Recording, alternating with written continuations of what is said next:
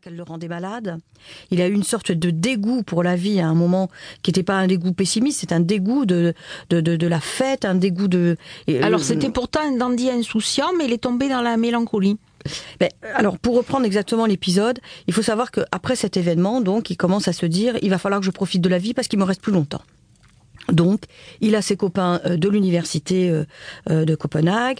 Il va dans les tripots le soir. Et il, était riche avec la richesse de son père qui était négociant. Il boit plus que de raison.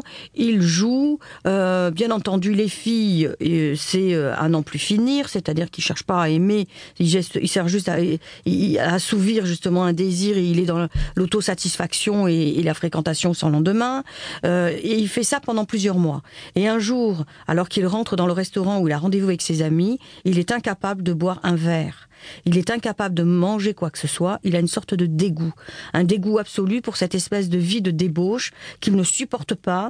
Et il, fait un bilan de, ses relations qu'il a eues avec des, des, femmes de petite vertu, euh, commençant une nuit avec une, finissant la nuit avec une autre, se rendant compte de rien. Et il est malade de cette vie qui l'écœure finalement parce que trop d'excès l'ont dégoûté. Voilà.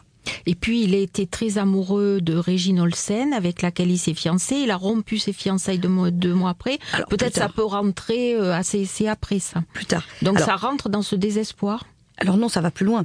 C'est que il considère donc que la première partie de sa vie, c'est la débauche. Il a un temps d'écœurement, de dégoût, où il va se mettre à l'écart complètement. C'est-à-dire qu'il se, il rompt les liens avec ses amis. Il n'est pas fâché, hein. Mais comme il ne peut plus les suivre dans leurs euh, soirées nocturnes rigolotes, etc., il est plus du tout dans cet esprit-là.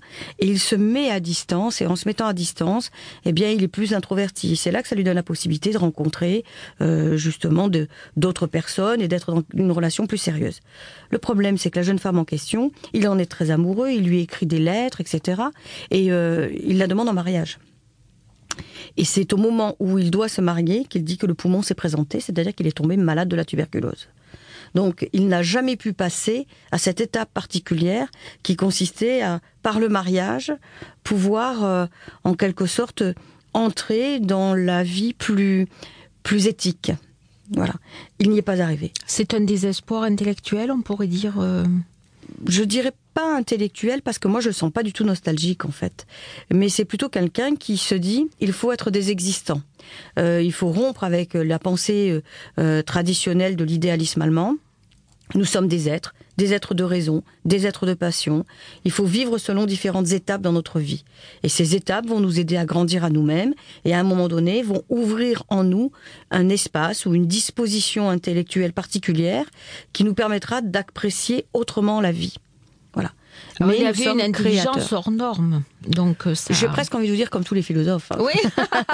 Mais euh, c'est parce que finalement ces philosophes sont sont, sont très comment dire pertinents. Ils ont, oui, et puis ils, ils, aimaient vivre aussi. Mais ils sont ils sont pertinents. Ils, ils vous abordent des concepts, ils redéfinissent des termes.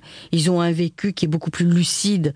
Euh, parfois quand on les lit, on se dit mais j'ai je l'ai fait ça, je l'ai vécu, j'ai pensé la même chose, mais j'ai pas été capable de le formuler aussi bien. On est presque jaloux quand on les lit et qu'on voit la subtilité de l'expression. Donc donc, euh, non, je crois qu'ils sont brillants, et, lui parmi les autres. Alors, il se tournait en dérision, il était quand même très ironique. Oui, il avait de l'ironie, il était pas sans rire, par moments, je vous l'ai dit, il était, il était dans, dans Voilà, ça, ça rentre dans sa, dans sa personnalité. Euh, voilà, mais toujours avec cette crainte particulière, parce que il faut savoir que l'année où son père a maudit, euh, c'est la cousine et la sœur qui sont décédées.